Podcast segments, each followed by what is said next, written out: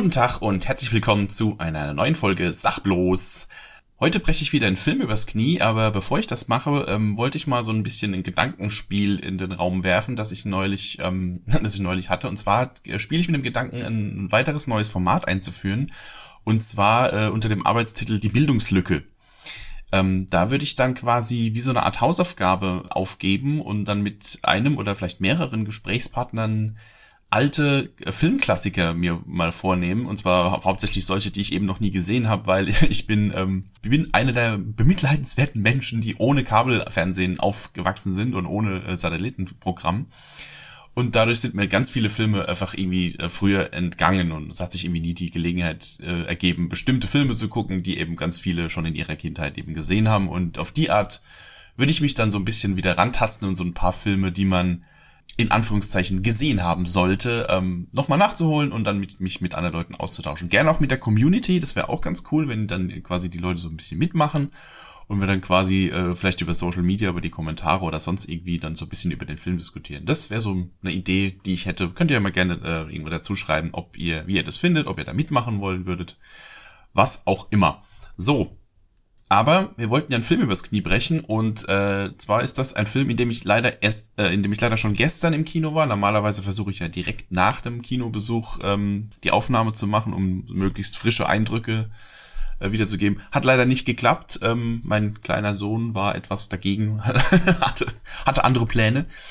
Egal, ähm, das ist ein Film, über den trotzdem gesprochen werden muss und äh, über den momentan auch wirklich jeder spricht. Und zwar ist das Joker. Ähm, ja, es mag jemand, der vielleicht noch gar nicht weiß, was das für ein Film ist und wie der äh, vielleicht auch noch keinen Trailer gesehen hat oder so, denken so, ach ja, schon wieder eine Comic-Verfilmung, äh, haben wir ja, haben wir ja so selten in letzter Zeit. Aber ähm, in diesem Fall muss man wirklich sagen, einen solchen Film, der auf einem Comic basiert, habe ich noch nie gesehen.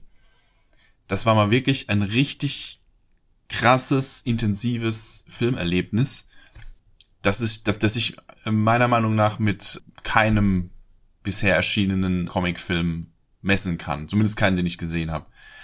Er lässt sich, also klar, Joker gehört zu DC, zu Batman, ähm, aber dieser Film lässt sich mit keinem bisher erschienenen Batman-Film vergleichen und schon gar nicht mit den letzten, die jetzt im Rahmen des ähm, DC Expanded Universe erschienen sind, die ja leider alle so ein bisschen mittel bis kacke waren. Dieser Film ähm, spielt sowieso nicht im, im DCEU, das ist ausdrücklich ähm, ein, ein Standalone-Film und ähm, hat auch so gar nichts von der, von der Superheldenverfilmung. Es geht, wie gesagt, nur um den Joker und beleuchtet äh, quasi seinen, äh, seinen Werdegang, wollte ich gerade sagen, also sein, seine Entwicklung vom in Anführungszeichen noch normalen Menschen hin zu diesem zu diesem äh, Bösewicht, den man eben äh, zu diesem ikonischen Bösewicht, den, den man eben kennt. Es gibt ja unglaublich viele Versionen und Herangehensweisen vom Joker. Also ich, ich möchte gar nicht wissen, wie viele Versionen es von ihm in den Comics gibt. Ähm, die, die, die wenigsten davon habe ich gelesen. Ähm, aber wenn ich jetzt mal alleine nur die vier ähm, die vier Joker-Versionen gibt, in, äh, die es in Realfilmen gab. Also es gab hier Jack Nicholson im, im Original-Batman-Film. Es gab Heath Ledger in The Dark Knight. Es gab äh, Jared Leto in Suicide Squad und jetzt haben wir eben äh, Joaquin Phoenix als äh, Joker in, in seinem Standalone-Film. Und allein diese vier Versionen unterscheiden sich so krass voneinander ähm, nicht nur durch die durch die Herangehensweise, wie die verschiedenen äh, Schauspieler das dargestellt haben, sondern eben auch durch die durch die Origin Story ähm, oder durch die durch die Charakterisierung, die diese Figur hat. Ähm, wenn ich jetzt mal alleine ähm, vergleiche hier der ähm, Joker von ähm, Heath Ledger mit dem von Joaquin Phoenix, ähm, ich persönlich fand ja die Herangehensweise von The Dark Knight immer sehr cool, dass der Joker eben überhaupt keine Origin Story hat dass er einfach nur da ist und ähm, und quasi nur Chaos möchte. So der der ikonische Satz von wegen manche Leute wollen die Welt einfach nur brennen sehen. Fand ich mal ganz cool, auch die Tatsache, dass er immer jedem, der ihn äh, dem unterkommt, eine andere Story erzählt, wo er seine Narben her hat und so weiter und so fort. Dass man eben so gar nicht weiß, wer ist dieser Mann überhaupt. Er hat keinen Namen und keine, keine Herkunft, keine Identität. Er ist einfach nur der Joker. Fand ich immer ganz cool. Das wäre so, war meine präferierte ähm, Version vom Joker. Ähm, Im Vergleich zum Beispiel zum Joker von Jack Nicholson, der einen Namen hat, der hieß, glaube ich, Jack Napier im Originalfilm, der ja irgendwie so ein, so ein, schon so ein krimineller Großindustrieller oder Mafia-Boss oder was auch immer war und dann quasi durch diesen chemischen Unfall dann zum Joker wird und dann wahnsinnig wird, aber er hatte auf jeden Fall vorher eine Identität. Und ähm, ja, wie gesagt, ohne Identität fand ich es eigentlich cooler, aber, und jetzt kommen wir zum, zum jetzigen Joker-Film, wenn man ihm schon eine Origin Story verpassen möchte, dann doch bitte so, wie sie es in diesem Film gemacht haben. Denn die Geschichte, die da erzählt wird, diese, diese tragische Entwicklung von dieser Person, der Joker heißt ähm, Arthur Fleck in diesem Fall. Und seine, seine Geschichte ist so mitreißend und so verstörend und traurig und teil, teilweise wirklich äh, unfassbar damit anzuschauen. Also man muss sich klar machen, dass dieser Film ein Sozialdrama ist, der jetzt quasi nur zufällig im ähm, Rahmen von Batman, vom Batman-Universum spielt. Das Ganze spielt in Gotham, in, in Gotham City, natürlich. Allerdings zu einer Zeit äh, vor Batman. Das heißt, äh, zum Beispiel ist äh, Thomas Wayne, der Vater von Batman, ist ähm, äh, kandidiert gerade als Bürgermeister und äh, der, der Bruce Wayne ist quasi noch ein äh, kleines Kind. Also man braucht also auch nicht darauf warten, dass äh, Batman auftaucht in diesem Film. er ist äh, quasi noch ein kleiner Junge.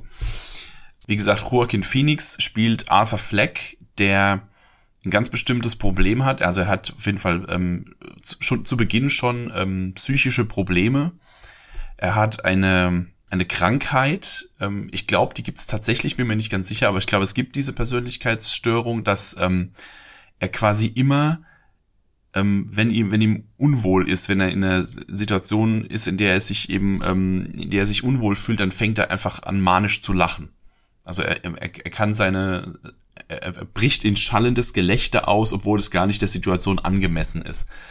Und äh, auf die Art haben sie eben schon mal sehr, sehr cool dieses, ähm, dieses ikonische, manische Gelächter, das dem Joker halt als Figur immer so ähm, äh, eigen ist, dass sie das quasi schon mal so eingebaut haben, dass das quasi von vornherein zu ihm gehört, aber eben auf in, in diesem, in dieser Form als eine, als eine Persönlichkeitsstörung, also als eine, als eine psychische Krankheit.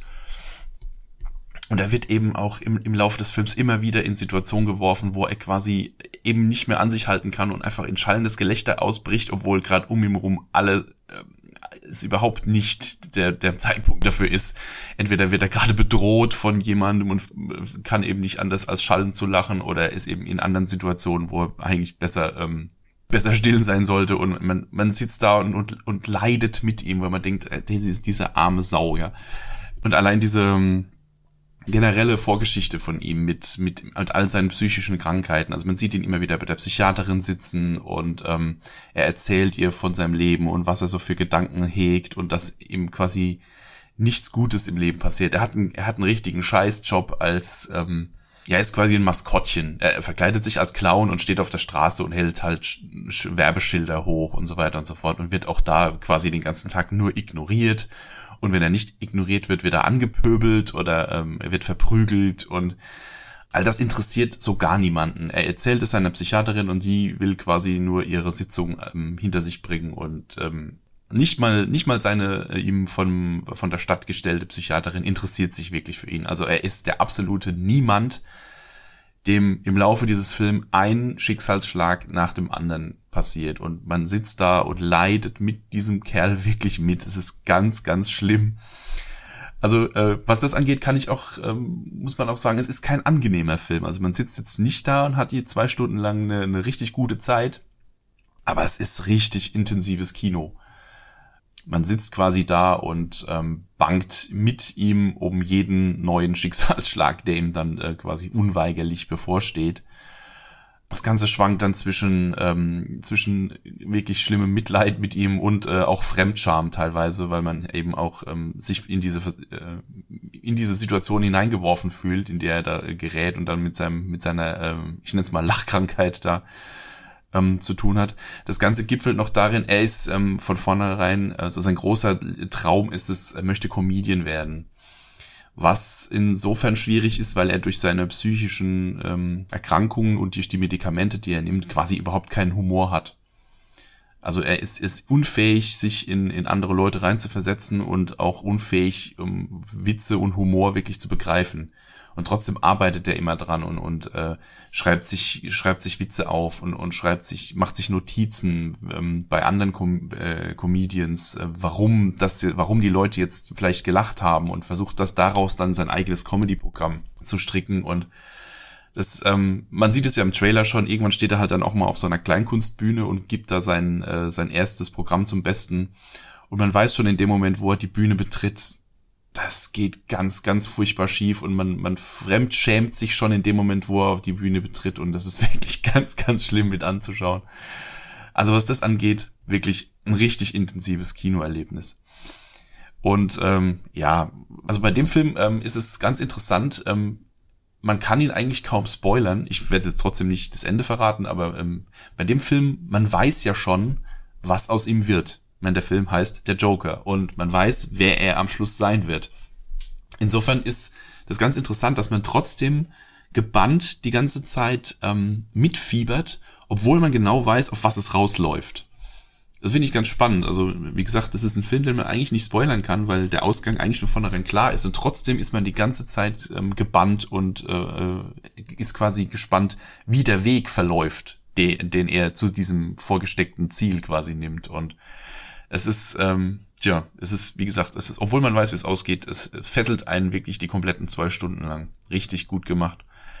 Ich denke, es war mal eine richtig gute Entscheidung von, ähm, von Warner Brothers und äh, von DC Comics, dass sie da jetzt mal einen Film machen, der mal was ganz anderes ist als die letzten paar, die sie gemacht haben. Das, ähm, die ganzen DC-Filme, die krebsen ja da mehr oder weniger vor sich hin. Das hat ja nie so einen richtigen Erfolg, in dem, weil sie ja die ganze Zeit versucht haben, einfach die, die Marvel-Filme zu kopieren, was sie eben aus irgendeinem Grund einfach nicht hinkriegen.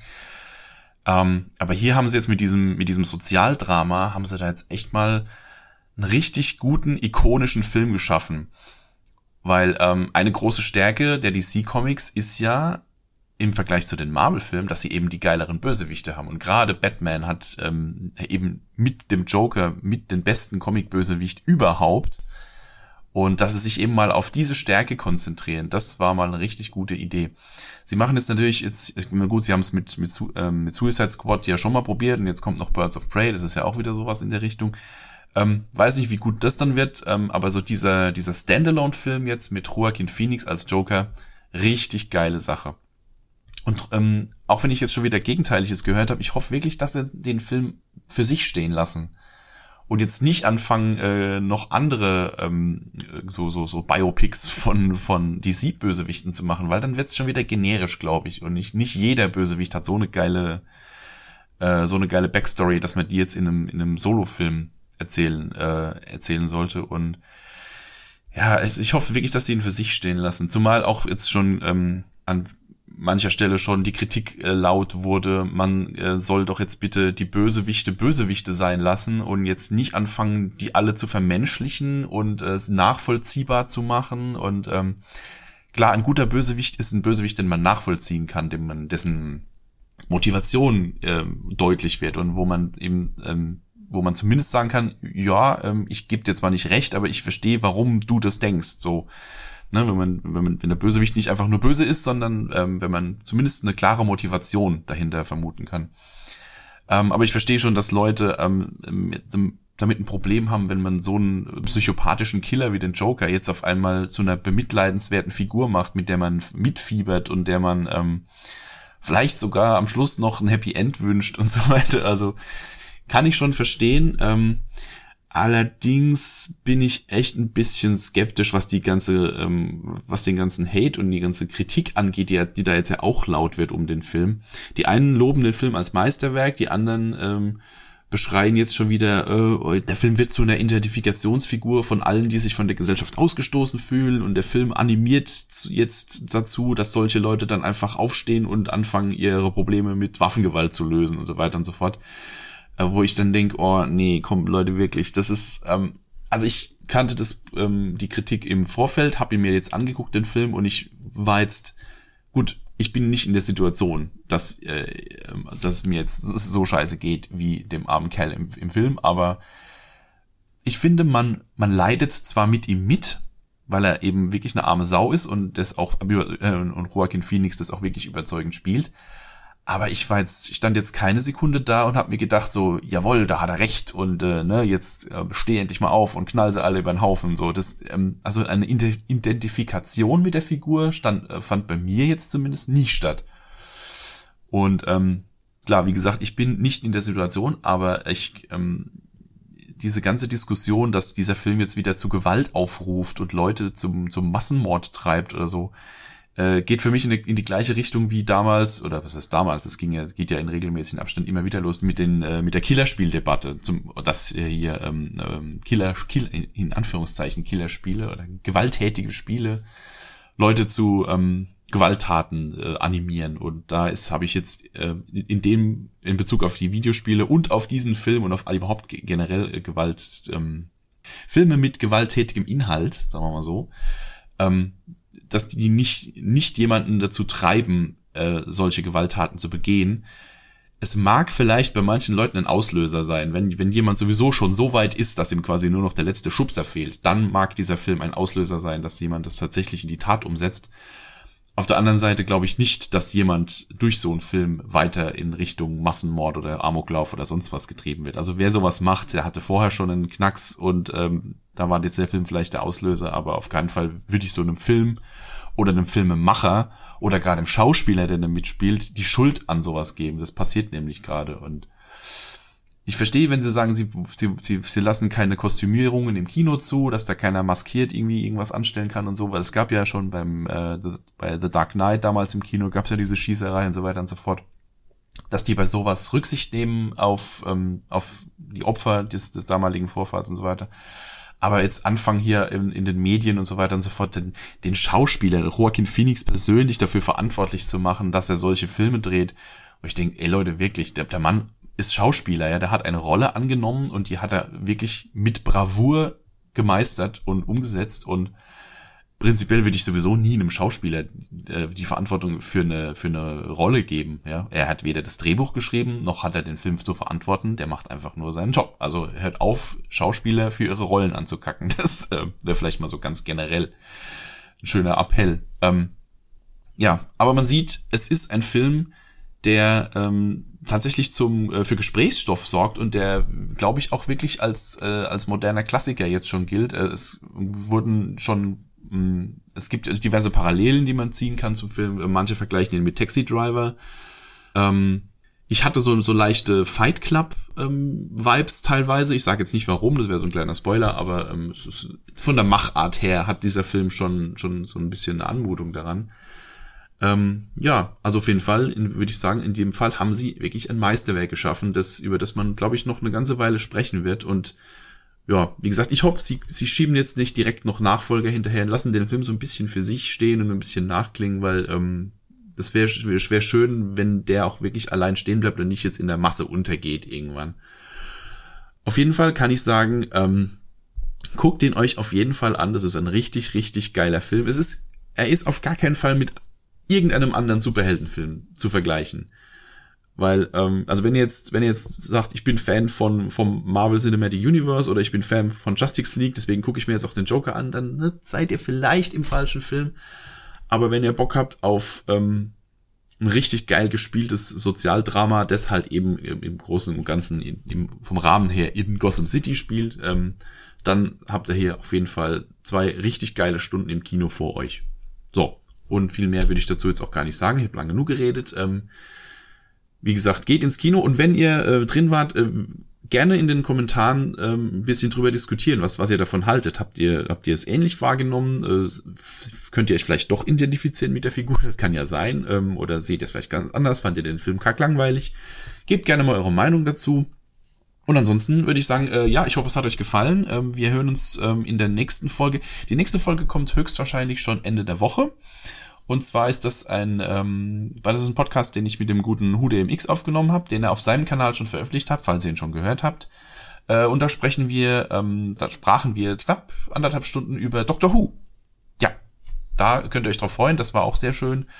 Und ja, ansonsten würde ich sagen, wenn ihr einen Like-Knopf findet, äh, drückt gerne drauf. Auch Abos äh, nehme ich immer gerne an. Ähm, und ja, wie gesagt, erzählt, äh, erzählt anderen Leuten von dem Podcast, teilt ihn gerne. Würde mich sehr freuen, wenn ein bisschen mehr Leute dazukommen. Und auch immer wie immer der Aufruf auf Patreon habe ich mein Hütchen hingestellt und wenn ihr dann ein bisschen Klimpergeld übrig habt, schmeißt es gerne da rein, denn äh, der Podcast ist, wie gesagt, ein, ein Hobby, ein, ein, Herzensprojekt von mir, das gerade immer noch so ein bisschen Geld verschlingt, weil das Podcast-Hosting Podcast -Hosting alles ein bisschen Geld kostet. Wenn ihr mich da unterstützen würdet, das wäre ganz, ganz großartig. Und ansonsten würde ich sagen, wünsche ich euch einen wunderschönen Abend, Mittag, Morgen, wann auch immer ihr euch das anhört. Und wir hören uns in der nächsten Folge. Bis dann!